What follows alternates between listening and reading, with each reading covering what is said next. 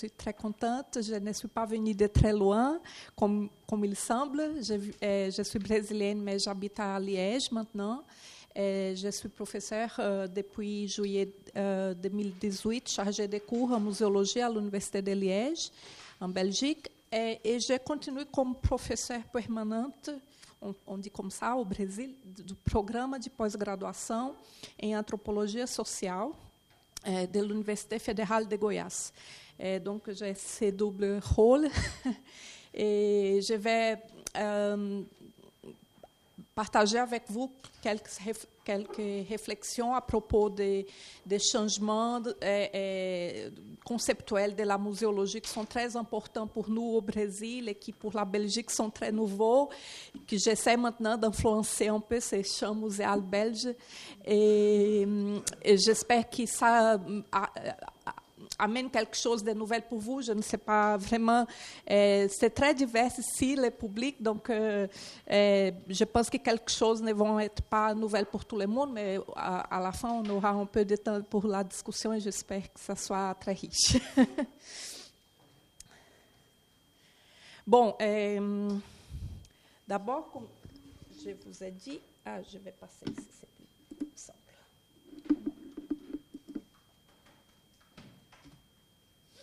É, j'ai créé un projet sur les muséologies insurgées quand je suis arrivée en Belgique. En effet, pendant mon processus de sélection, j'imaginais donner suite à, à, certains projets de recherche que j'avais déjà au Brésil. É, des cartographies des poupées Carajá qui sont muséalisées dans les, les, musées partout. Et un autre projet aussi à propos des modèles de formation en muséologie, c'est un autre sujet qui m'intéresse, qui avec cette expérience d'être professeur maintenant dans un autre pays, c'est intéressant pour, euh, comme comparaison.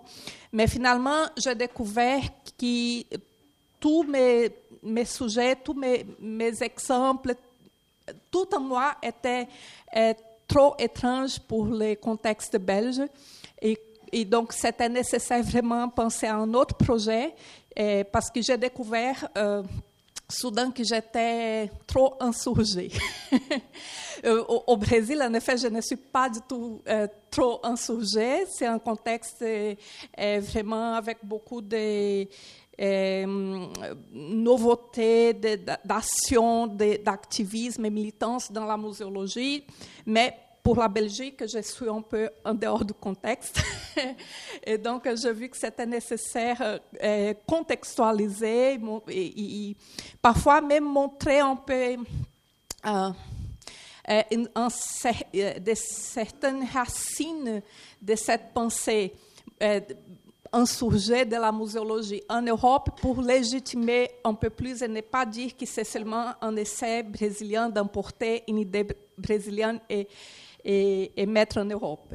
Donc, euh, euh, qu'est-ce que j'ai fait En effet, ce projet, c'est de certaine façon un parapluie énorme avec beaucoup de différentes muséologies que j'ai découvert et que j'ai continué à découvrir dans mon parcours professionnel et, et comme étudiante permanente de muséologie. Et, et que euh, je présente aux étudiants sans, choisir un modèle, mais en effet pour montrer qu'il y a toute cette diversité. Je pense que les contextes euh, muséologiques belges est moins divers aussi parce que c'est un, un, petit pays avec pas les numéros des universités et des cours de muséologie qu'on a au Brésil, par exemple. Et donc, euh, j'essaie exactement d'ouvrir euh, les yeux, les, les, têtes pour la diversité, pour la différence, pour les, et même pour les, les disputes, les conflits entre les différentes tendances qui, parfois, dans un pays où il y a seulement une formation en muséologie, n'est pas évident.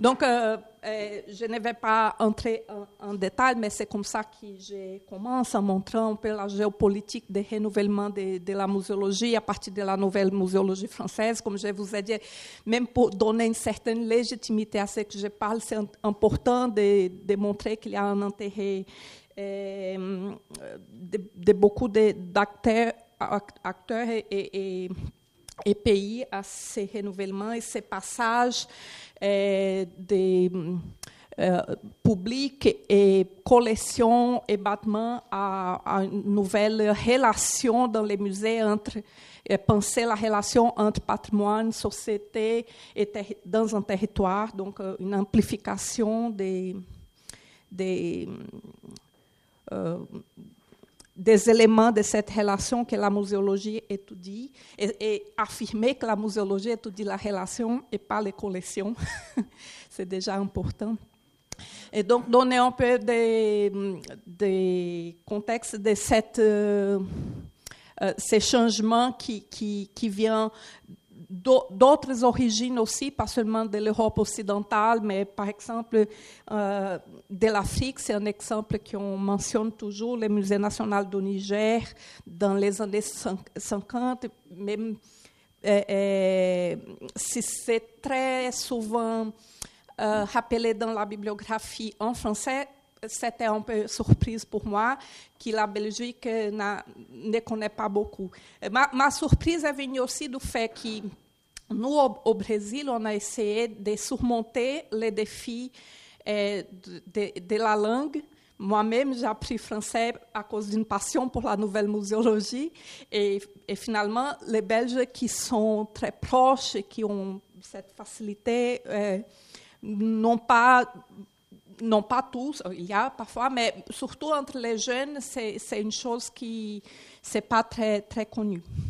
Donc, on parle aussi d'autres influences importantes pour ces changements épistémologiques. Et comme le titre de, eh, ma présentation dit, j'essaie de trouver dans, dans, ces racines anciennes, de l'ancienne nouvelle muséologie, eh, une proposition de renouvellement de la, de la muséologie actuelle. Je pense que um, les, les, changements épistémologiques qu'on peut amener pour la muséologie aujourd'hui a déjà euh, une certaine histoire, une certaine trajectoire qu'on ne peut pas abandonner pour penser aujourd'hui.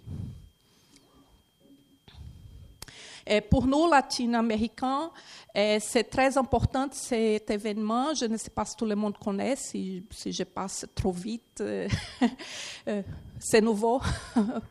Et sinon, ça va être peut-être trop répétitif. Pour le public qui je parle normalement, public brésilien, c'est pas du tout nouveau, donc euh, je, ne sais pas s'il y a des Brésiliens, des non-Brésiliens.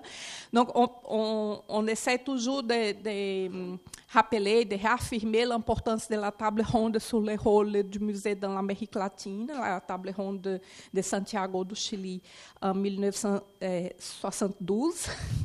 Maintenant, je, je m'adapte en France, j'ai appris à parler 72 en Belgique. C'était une chose importante pour être accepté là-bas. C'est intéressant de penser aussi mon, ma position comme non, occidentale et immigrante étrangère en Belgique. Ça mm, me pose beaucoup de questions tout le temps.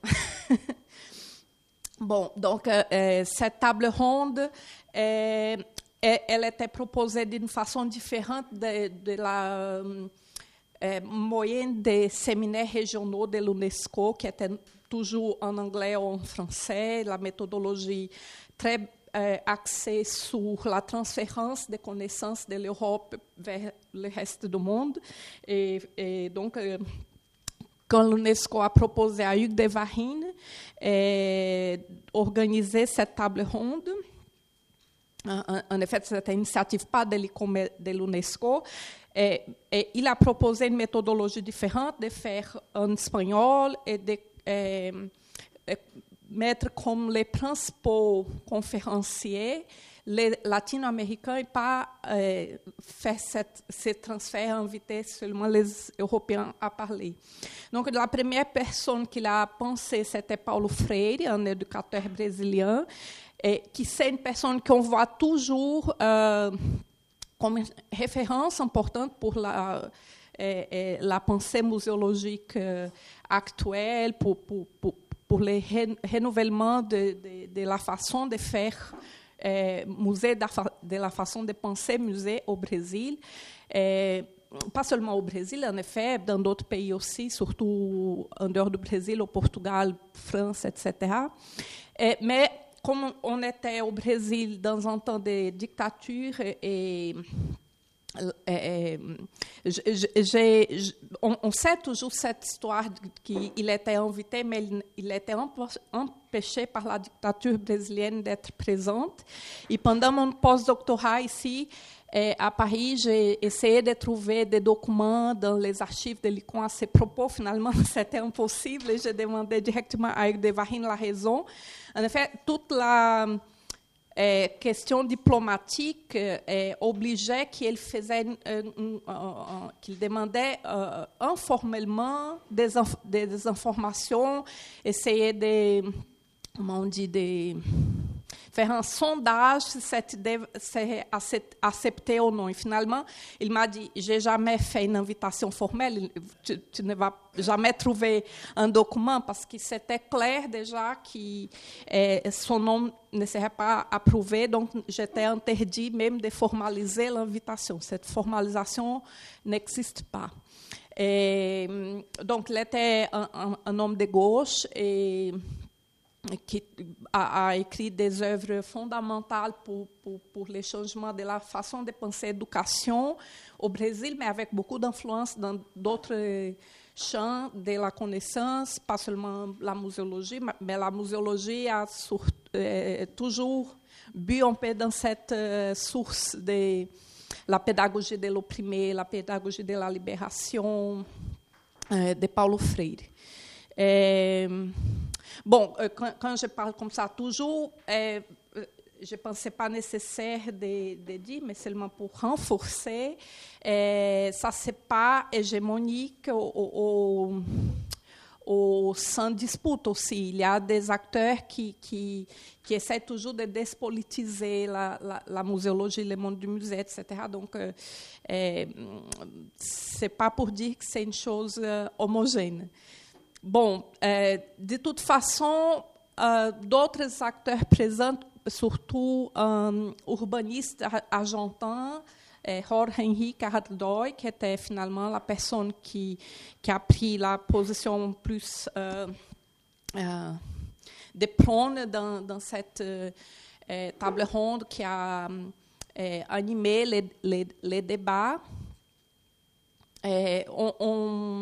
Arriver à, à, des idées nouvelles pour le monde du musée, de penser pas seulement les collections et, et, tout cet héritage qui était dans les musées, mais penser le monde euh, et, faire la, du patrimoine des collections des prétextes pour penser la réalité en dehors du musée.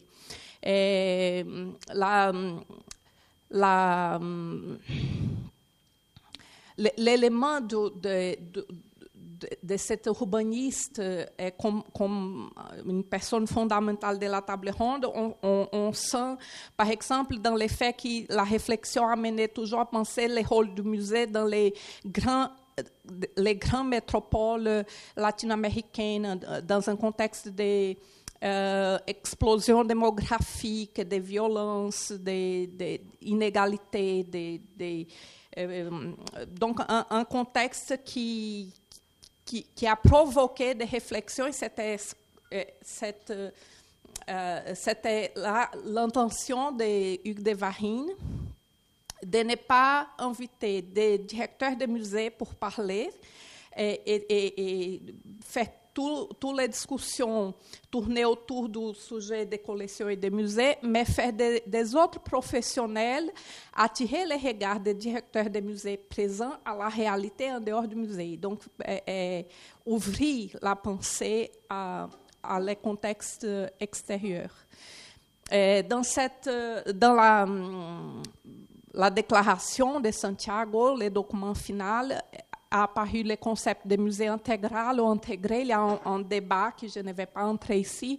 Et normalement, en français, c'est traduit comme musée intégral, mais je préfère util, utiliser intégré, qui c'est exactement l'idée d'intégration entre patrimoine, un patrimoine aussi euh, pensé d'une manière très large, pas seulement les matériels meubles, mais tous les patrimoines immatériels, naturels, etc., intégrés avec les territoires et, la population. C'était clair, euh, depuis le départ, la, la l'accent sur l'interdisciplinarité et la, responsa la, responsabilité politique du professionnel des musées. Ce document est connu jusqu'à aujourd'hui comme la plus importante contribution de l'Amérique à la pensée muséologique internationale. Et, et, donc, après ça, il y a eu beaucoup d'initiatives d'expérimentation, de, une certaine muséologie expérimentale, surtout au Mexique, à partir de l'action du Musée national d'anthropologie, qui a commencé à créer les, les del Museu, une expérience de faire une espèce d'antenne é, du, du, Musée national dans les différents quartiers, dans des différents groupes, euh, des différentes communautés. Et, et, après, ça continue à, à élargir les, les champs d'expérimentation. Portugal aussi a créé beaucoup d'écomusées, des musées é, basés sur ces concepts de musées intégral. Au, au, Brasil, on a une première initiative do musée Ecomuseu de Itaipu. Et en 1984, l'atelier international Écomusée Nouvelle Muséologie à Québec, c'était une réaction du groupe euh, euh, enquête avec euh, euh, la question que l'ICON n'acceptait pas ces nouveaux euh, types de musées comme comme musée. Donc, en, effet, il y a une initiative d'un groupe euh, de créer un comité international dans l'ICON à propos des musées communautaires et écomusées, qui n'a pas réussi à Londres en 1983. Et comme réaction, ils ont créé le MINON, le Mouvement international pour la nouvelle muséologie. Donc, Pierre Méran était un des fondateurs, une personne importante à, à Québec. Et l'idée était de mettre en, en, pratique les idéaux de Santiago, prioriser le développement social et la participation de la population et eh, faire des initiatives pour, pour la reconnaissance des nouvelles typologies de musées comme musées. D'autres expériences euh, importantes, inspiratrices aussi, sont les banques culturelles au Mali, je vous laisse après peut-être chercher un peu plus. Ce n'est pas exactement un musée, mais, mais c'est important. Et, donc, j'ai mis maintenant une multiplicité de, de signes euh, sur la carte du Brésil parce que ça se multiplie beaucoup dans les années euh, 90. Et la multiplication de ces genres de modèles un peu partout. Aujourd'hui, on a des réseaux de musées en Italie, au Japon, euh, en, en, Mexique et au Brésil. Donc, c'est surtout la question du réseautage, de l'échange, de, de, la, euh, la quête de, de, de, se fortifier un groupe que ces, ces genres de, musées essaient. parfois abandonnés par les politiques publiques, surtout dans les contextes actuels brésiliens. Et, ils essaient d'être ensemble et, d'avoir une aide, un, un, réseau et de et, trouver quelques renforcements des réseautages. Bon, dans tous ces exemples, qu'est-ce qu'on voit? C'est la rupture avec l'idée de collection et, et l'ancrage disciplinaire de la muséologie c'est une chose qui pour moi c'est très nouvelle et qui encore j'ai un peu de, du mal à, à m'habituer. savoir par exemple qu'en Belgique, comme ici, la muséologie est une spécialité de, l'histoire de l'art et archéologie, que l'archéologie est très loin de, de l'anthropologie, très, très différent de, de, de la réalité eh, américaine, brésilienne. Et, et, et donc, euh, euh, on, on, voit cette rupture euh, et, dans, dans, tous ces exemples et un, un, grand mouvement de passage du paradigme technique comme le seul possible pour, pour le paradigme social. Quelques agents qui sont mentionnés dans la bibliographie brésilienne, comme Fernanda de Camargo Moro, o Piano Bezerra de Menezes e surtout Valdiza Russo, je voudrais euh, souligner Valdisa Russo parce qu'il y a une différence entre elle et les autres. Euh, on, voit que la reconnaissance du rôle social du musée est là, mais les autres acteurs euh, essaient toujours d'écarter l'aspect politique. Et Valdisa Russo est, un, acteur important parce qu'exactement elle, elle, elle s'implique dans la question politique du musée, elle ne nie pas l'aspect politique du musée, au contraire des autres. Donc, on, voit une reconnaissance de, de plusieurs auteurs de l'importance de Fernanda de Camargo Moro, Piano Bezerra de Menezes, par exemple, de diffuser certains aspects de renouvellement de la muséologie qui sont en cours, euh, surtout en Europe, etc é, ou, ou la présence du Hugues de Varine, toujours au Brésil aussi, et, et, et, et sa diffusion, son, rôle aussi même dans la diffusion de, de la pensée de Paulo Freire, eh, même si Paulo Freire vient aussi pour d'autres eh, chemins, il, il, était brésilien, Valdir Russo a beaucoup lu, beaucoup utilisé, mais é, é, Hugues de Varine, c'était un des de la pensée de, de, de, Paulo Freire pour le monde muséal brésilien. É un peu étrange qu'un Français fait ce rôle, mais é, ça fait partie aussi un peu de notre culture d'écouter plutôt l'Europe, le, le, monde de l'hémisphère nord, que que nous-mêmes, donc, cette légitimation de venir en étranger, mais ça, c'est vraiment important et révolutionnaire.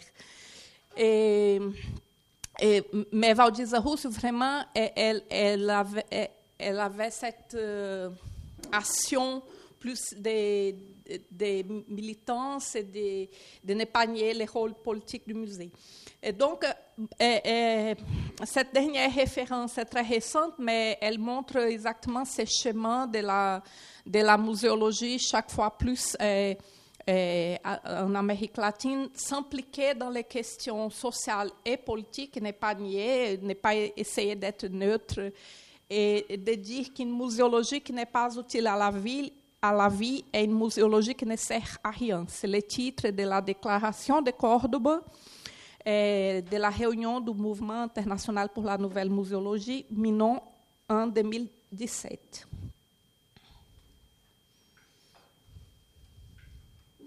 Donc, on voit ici euh, ce mouvement de euh, renforcer les droits à la mémoire et les désirs de mémoire, et aussi avec une reconnaissance des tensions entre mémoire et pouvoir, un auteur qui euh, souligne euh, toujours ça que je, je trouve très important euh, parler de, de, cette pensée ici, c'est Mário Chagas, euh, qui parle exactement d'un passage euh, d'une muséologie ancrée sur la célébration de la mémoire du pouvoir. Euh, pour une muséologie qui travaille avec les pouvoirs de la mémoire, je dirais les, les pouvoirs des mémoires au pluriel, je, je préfère, mais c'est comme il a écrit. Et donc, euh, aussi un désir de rupture avec la muséologie normative et permettre d'autres expressions, d'autres initiatives, une muséologie plus liée euh, à, la, au, protagonisme euh, des communautés. Ici, on a quelques éléments pour, pour montrer comme comme cette muséologie se caractérise aujourd'hui, penser le, le, patrimoine comme instrument de lutte, la population pensée pas comme un public qui va recevoir un patrimoine, mais euh, une population qui a une revendication, une militance, et que les musées peuvent être un instrument pour, pour ces revendications. É, par rapport au territoire, chaque fois plus, on voit. Chaque fois plus, on voit euh, les musées s'impliquer sur la, lutte pour ces territoires, la, la lutte pour l'habitation, la lutte pour la terre, la lutte pour l'égalité d'opportunité, donc aussi espace social, pas seulement espace espace euh, social. Et penser aussi les protagonismes, la population qui raconte ses histoires, ses mémoires dans la première personne, l'idée de empowerment. Et ici, je, je, vous présente euh, certaines euh, publications pour ceux qui ont intérêt de lire un peu plus approfondi, parce que malheureusement, il y a euh, le problème que nous, Brésiliens, on, écrit encore très peu en, en, anglais ou en français. Et donc, j'ai constaté ce problème de barrière de langue. Et, 20 années avant, dans un premier travail de théorie muséologique que j'ai fait, et je pense qu'il continue, mais il y a quelques efforts. Et l'Université lusófona au Portugal, que publie les cadernos de sociomuseologia en portugais, é, en effet, c'est un peu drôle parce que cette université, qui est toujours partenaire de certains acteurs de la muséologie brésilienne, il publie les textes dans, dans la langue qu'il reçoit. Donc, il y a même dans les cadernos de sociomuseologia plus anciens, avec les titres en portugais, si vous allez dans les table, la table de matière, vous trouverez des, quelques textes en français de, de Pierre Méran, quelques textes en anglais.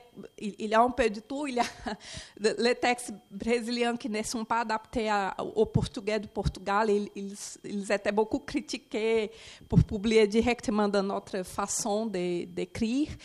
Et donc, ils ont fait un effort après les années 2000 de faire certains é, bouquins en anglais aussi, de traduire certains numéros do caderno de sociomuseologia dans cette collection Sociomuseology, qui arrivait seulement au numéro 4, mais c'est déjà quelque chose. Et je sais que cette année, ils vont publier au moins plusieurs livres portugais-anglais, donc j'ai je cherche si aussi euh, euh, vous montrer un peu d'autres possibilités d'avoir contact euh, malgré les, les, les, problèmes de langue. Donc, il y a cette revue de l'ICON Museum International, c'est le premier numéro de cette revue après devenir revue de l'ICON, parce que c'était une revue de l'UNESCO avant. Et comme c'était l'année de la conférence de l'ICON au Brésil, 2013, ils ont ils, ont réuni un certain nombre de auteurs et professionnels brésiliens pour, uh, pour faire un numéro exclusif sur la muséologie brésilienne.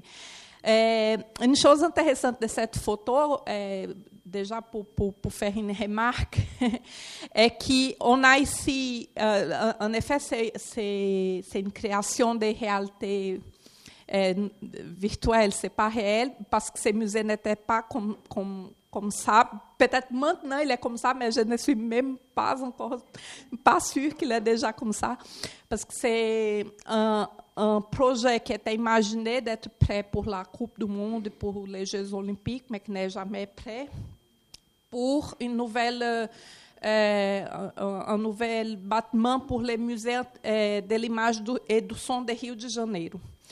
Et donc, vous voyez que é, les choix pour représenter le Brésil met accent sur un musée qui, en effet, n'existe pas. Et, et, ici, on a un musée qui est un musée réel et très vivant, que c'est le MUF, Museu de Favelas, de, de la favela Pavão, Pavãozinho, Cantagalo. Et, mais la revue ne, ne, ne, donne aucune importance à ces musées qui existent là. C'est un musée de parcours, je vais montrer certaines photos. Donc, en effet, cette photo montre deux musées, mais on pense que c'est seulement un qui n'existe encore. Et dans les, musées, dans les livres Écomusée singulier et pluriel de, de Varine, il y a un chapitre dédié é, à, à, la muséologie communautaire brésilienne qui donne un peu cet, cet aspect général Et, et donc, pour, pour ceux qui lisent euh, français, c'est déjà un, un, une possibilité, même si ce n'est pas écrit pour un Brésilien. Une expérience euh, mais, mais qui, il connaît beaucoup, vraiment. Il est, il, a, il est venu plusieurs fois et il est, est, un témoignage, un, pardon, un témoin de, de, de, de, de ce qui, qui, qui, arrive dans la muséologie brésilienne, des de changements, etc. Bon, é, les points de mémoire, c'est une expérience qui aussi c'est intéressant de, vous parler parce que é, on, on, a ces projets é, depuis 2009, je pense, un peu avant. même avant la création de l'Institut brésilien des musées, IBRAM, il y avait un département dans, dans l'Institut du patrimoine historique é, artistique nationale. Et ce département a, euh, a sélectionné 12 expériences dans les euh, coins plus euh, euh, abandonnés des politiques publiques et parfois avec plus de, de, de violence aussi, pour faire des, des travaux ancrés sur la mémoire. C'était en effet un petit bras, disons, d'un projet énorme du ministère de la Culture qui s'appelle Pontos de Culture, Point de Culture. Et donc, euh, ou ce département qui a donné origine à l'IBRAN, a, a, choisi entre les points de culture euh, 12 expériences pour faire euh, cette expérience des points de mémoire. Et vous pouvez accéder peu à ces expériences par le livre qui est traduit aussi en, en, en anglais et espagnol et qui s'est écrit euh, en première personne par les représentants des douze expériences euh, qu'on appelle points de mémoire. Parce qu'aujourd'hui, euh, Libran reconnaît l'existence de presque 400 expériences comme points de mémoire, même s'il n'a pas aidé euh, financièrement euh, tous ces, ces numéros d'expérience, de, mais il y a une certaine cartographie.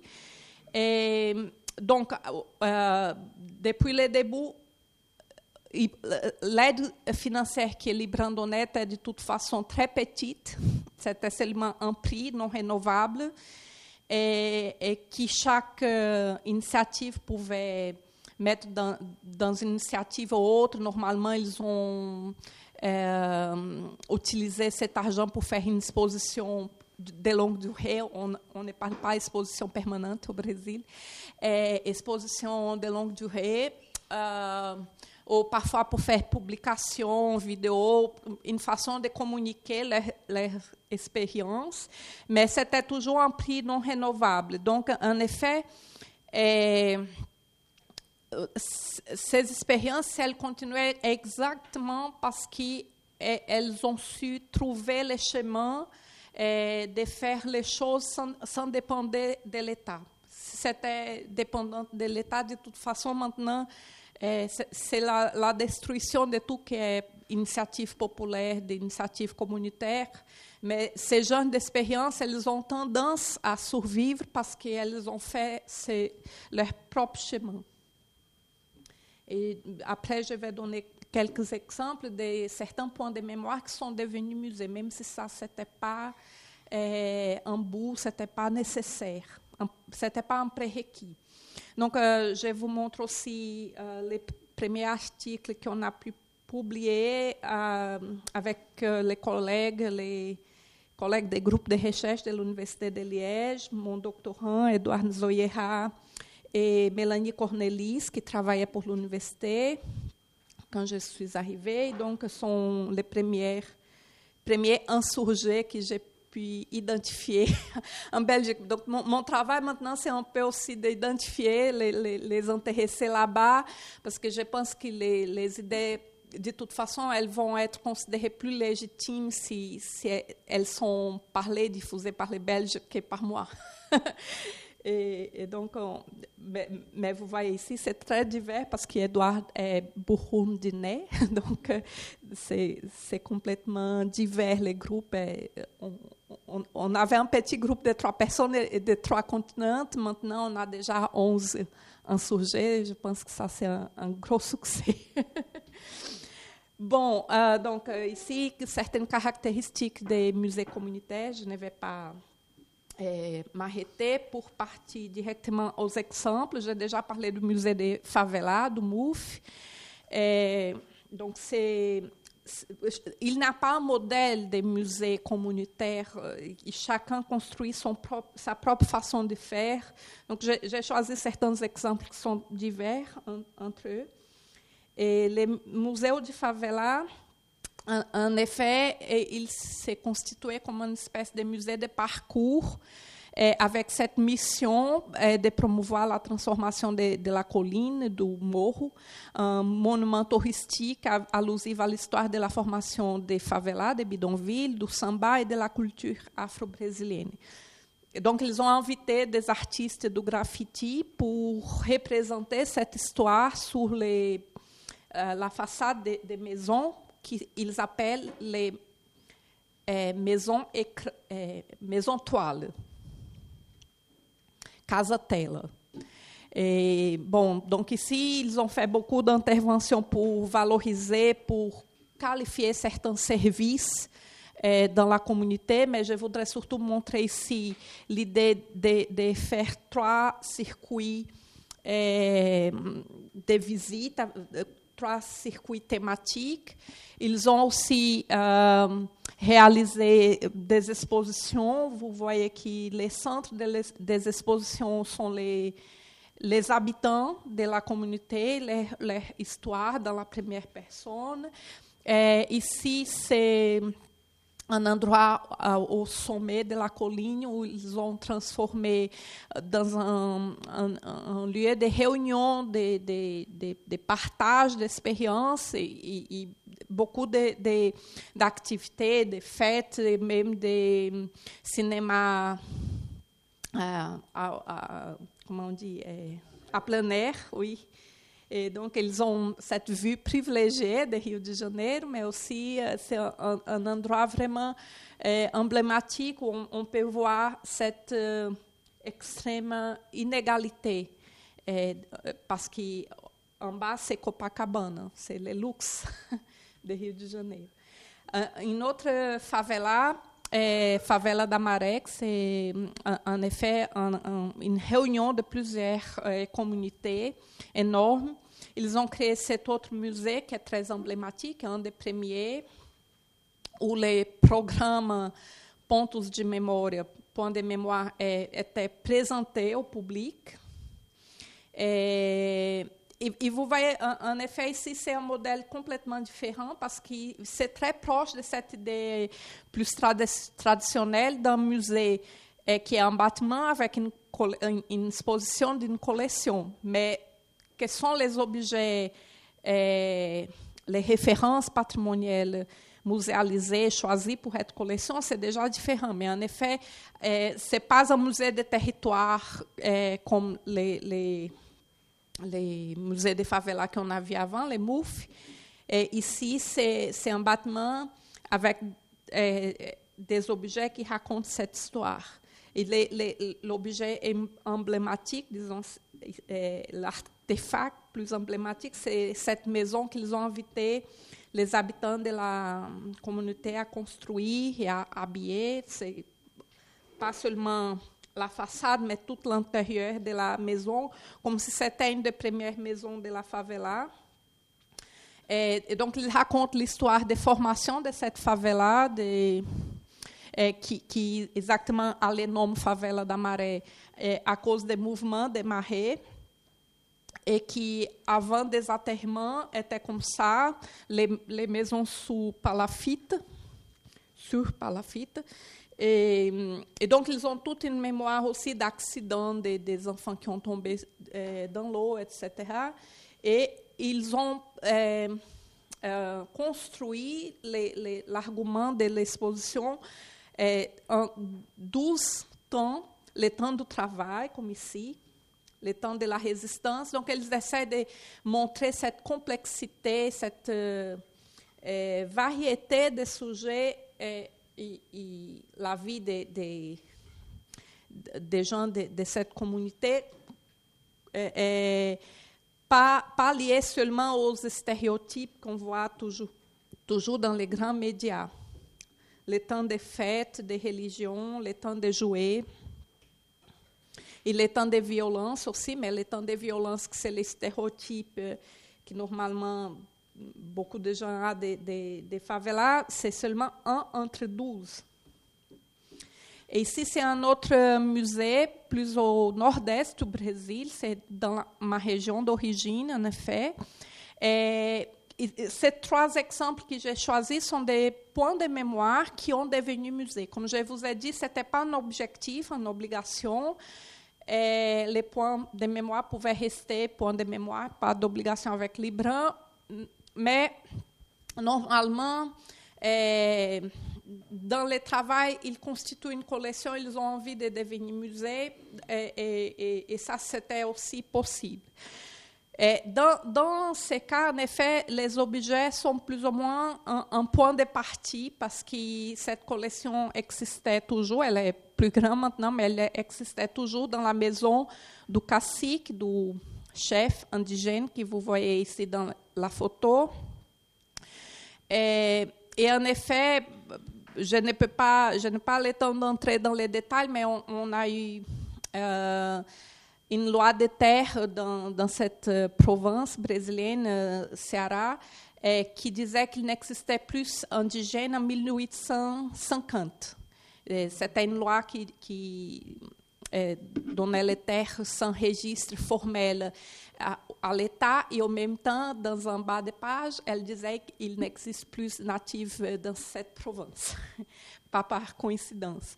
Et, et donc, euh, c'est une région qui, qui, où, où, on ne trouve pas, au contraire d'autres régions, des groupes indigènes qui ont encore la langue et, et beaucoup de, de continuité. Et, la, la, les pratiques sociales indigènes ont, ont, ont, souffert beaucoup de discontinuité, en effet. Mais euh, après la Constitution, Constitution de 1888, eh, les groupes indigènes quilombolas, les descendants de, de, de, des Africains esclavisés et beaucoup d'autres ont, ont essayé de s'organiser pour, pour, pour avoir é, accès aux droits que la Constitution, finalement, c'était la première Constitution qui mentionnait ces, ces groupes euh, euh, formateurs de la, de la population brésilienne.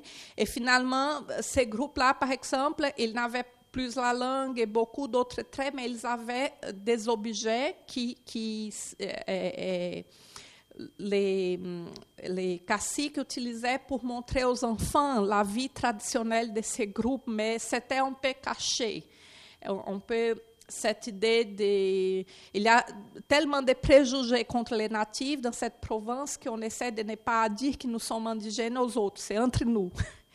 Mais finalement, c'était un trait de continuité qui a, a beaucoup servi dans la lutte pour la terre et dans tout le travail de, que uh, les collègues qui ont étudié uh, ont fait, qui, qui, ont provoqué cette émergence, euh, émergence ethnique des, indigènes, ils ont uh, utilisé les, les, les, objets comme un trait de continuité, ils ont développé cette envie d'avoir un musée.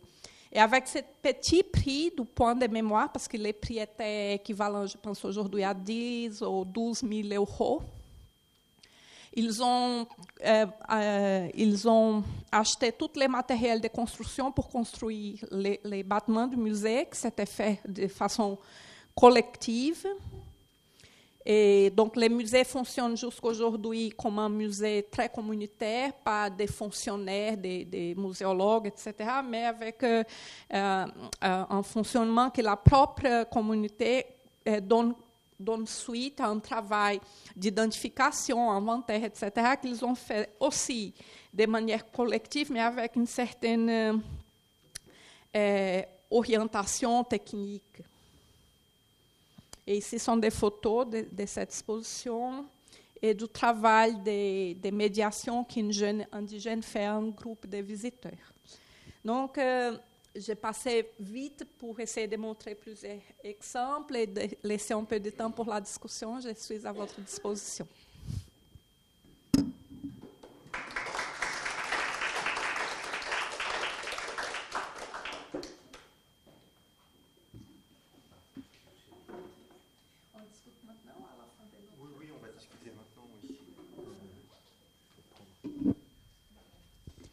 Est-ce qu'il y a des questions, des remarques? Oui.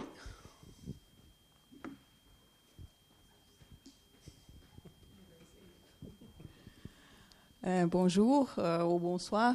Je ne sais pas quel est l'horaire qui en change de bonjour à bonsoir ici. À la nuit. À la nuit. Ah, d'accord. Tous les journées. Bon, bonjour. Euh, merci, Manuelina pour ta communication, pour l'opportunité de t'écouter. Je vais essayer de parler français, mais pardon pour mon français, non? Euh, je suis brésilienne, nous nous connaissons là-bas, sommes collègues euh, de l'université, pas la même université, mais je suis professeur à l'université au Brésil aussi. Et je suis en France depuis 30 jours, non, et je suis très impressionnée avec quelques discussions que j'ai écoutées, avec lecture. Je suis à Dijon avec le professeur Tornator, qui est très critique en relation à beaucoup de choses en relation au patrimoine. Ce matin, j'ai écouté très intéressante conférence qui parle de patrimoine et des, des, des autres collectifs, non, des, des LGBT, et ces revendications mémoriales et patrimonial aussi, non Et, et j'ai une question pour toi, comme brésilienne ici, parce que tu parles de muséologie insurgente, non? Chez nous, dans l'Amérique latine en général, euh, il y a beaucoup de mouvements sociaux liés au patrimoine, non? Et ici, tu trouves des, mouvements sociaux, des mouvements, des collectifs euh, liés avec le patrimoine, à la revendication euh, patrimoniale. Et, parce qu'on sait non, qu'il y a une critique à la muséologie et le patrimoine et la liaison avec le pouvoir. Non? Mais est-ce que tu, tu veux euh, une muséologie insurgente ici? La muséologie est utilisée par vindication des, des collectifs? Je ne sais pas si je me fais comprendre.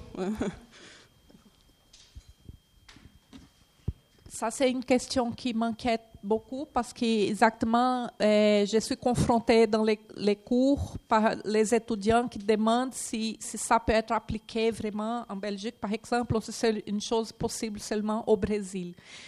En effet, je ne connais pas encore euh, profondément les problèmes sociaux de Belgique et, et, et les mouvements sociaux. Donc, euh, j'invite les étudiants et les collègues intéressés à venir dans les groupes exactement pour qu'on on essaie d'identifier, de, de, de, penser comment, euh, dans un nouveau contexte, ces idées peuvent être valides euh, ou non. Mais je pense que oui, mais euh, la question est comment c'est exactement pour identifier les groupes.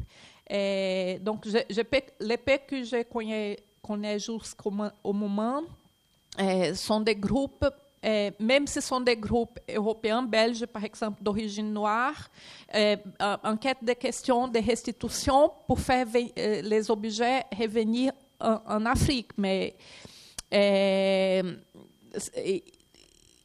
je, je, pense qu'ils n'ont pas, jusqu'au moment, je n'ai pas encore connu les mouvements qui ont envie de s'approprier du musée comme un outil de lutte ou qui ou qui pensent dans cette possibilité. Je pense vraiment que dans la mentalité générale que je connais là-bas jusqu'au moment, c'est encore un peu, un peu loin de la réalité. Et ici en France, je connais encore moins, mais, je pense qu'il y a plus d'acteurs dans cette question. Euh, comme on voit ici, ce n'est pas un groupe de muséologues, c'est d'autres, champs de la connaissance qui, pensent aussi musée. Je pense que c'est très riche. Je, trouve un peu mal que la muséologie soit dans les mains seulement d'un petit groupe et d'une euh, formation ancré sur l'histoire de l'art et archéologie, d'une vision classique encore d'histoire de l'art. Donc, euh, je pense qu'il y a beaucoup de défis là-bas à, à, à, surmonter. J'essaie d'identifier quels sont les, les, groupes, je ne sais pas, féministes ou LGBT, peut-être à Liège même, qui peut être intéressés, mais je pense qu'il y a une énorme distance de, de l'université qui ne voit pas et qui ne, ne diffuse pas cette idée du musée travailler avec et être utile pour la communauté. Et la communauté aussi, qui même si elle se mobilise pour lutter, mais elle ne pense pas le musée comme un, un instrument possible. donc, je pense que c'est un, un, processus, mais ce n'est pas vite et ce n'est pas évident. Pour, pour le moment, je, je ne connais pas un, un, un groupe qui, qui, qui déjà utilise les musées comme un instrument de lutte. Merci beaucoup. Je réagis tout de suite. Ça devient peut-être un peu plus une discussion que juste un QA dans, la façon de, parler. Euh, je reviens de Belgique, justement, euh, il y a deux semaines, et on, est allé avec Bambi Kuipens euh, voir le, le, nouvel accrochage au musée de Tervuren qui a été un musée, euh, comme vous le savez, extrêmement contesté justement pour son histoire coloniale très très lourde. Et je me demande en quelle mesure les exemples que vous avez donnés euh, relèvent justement tous d'exemples où l'économie ou la logique de la construction du musée lui-même est entre le, les mains de celles et ceux qui le font et qui du coup se trouvent dans une, situation extrêmement différente euh, de celle de devoir faire face à des institutions étatique, euh, verticale, euh, liée à, des notions extrêmement conservatrices de, ce que c'est le patrimoine et qui défendent à tout prix la continuité de cette histoire-là. Et je pense que, alors pour le coup, l'histoire de ce groupe euh, ou de ces groupes d'activistes euh, de la diaspora congolaise en Belgique qui ont fait partie euh, du Conseil des six, des, des dix six, et qui se sent bon, casser la gueule dans ce processus parce qu'ils n'ont eu aucune manière de faire valoir euh, leur voix à cet endroit-là. Et c'est peut-être quelque chose, cette, cette, histoire des économies, de qui fait musée en fait et qui contrôle ces processus qui me semble euh, important. Oui, et seulement pour faire un petit commentaire, merci beaucoup. C'est un plaisir de vous connaître. J'espère qu'en revenant en, Belgique, on peut continuer à échanger.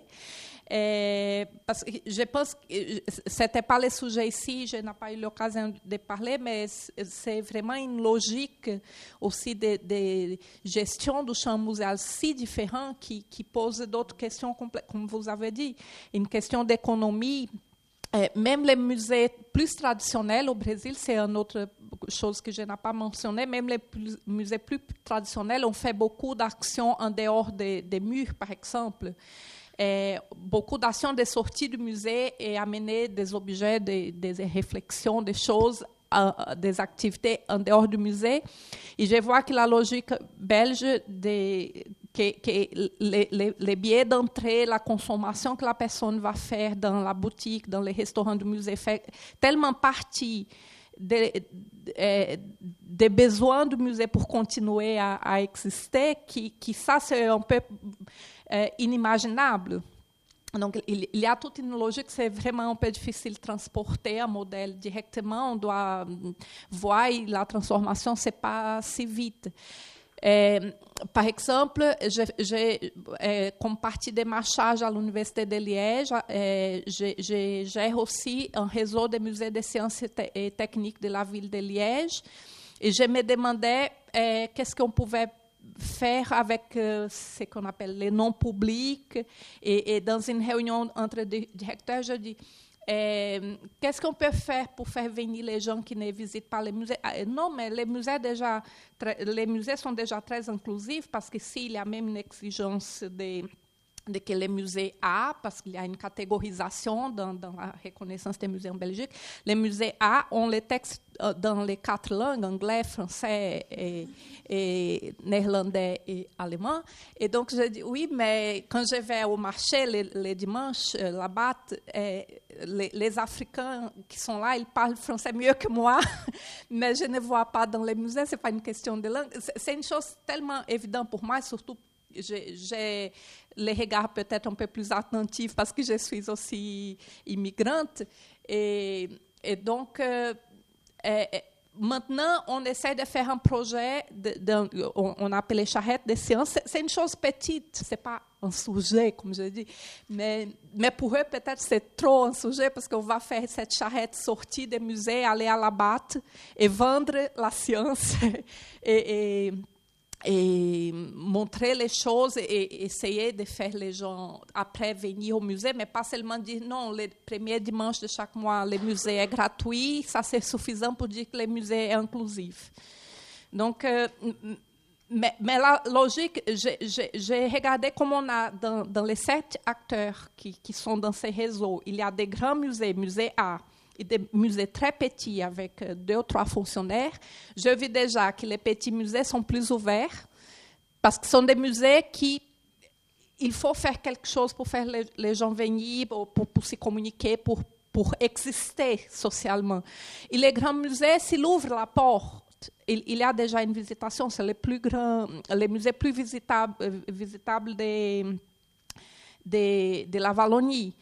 Et, donc, euh, euh, en effet, il y a déjà une différence entre ces musées, un musée qui est plus intéressé et autre qui, qui, pense ah, on va occuper deux ou trois médiateurs le dimanche dans les marchés avec une charrette de sciences et ces gens ne payent pas l'entrée, n'achètent rien à la boutique. C'est un peu ça la logique.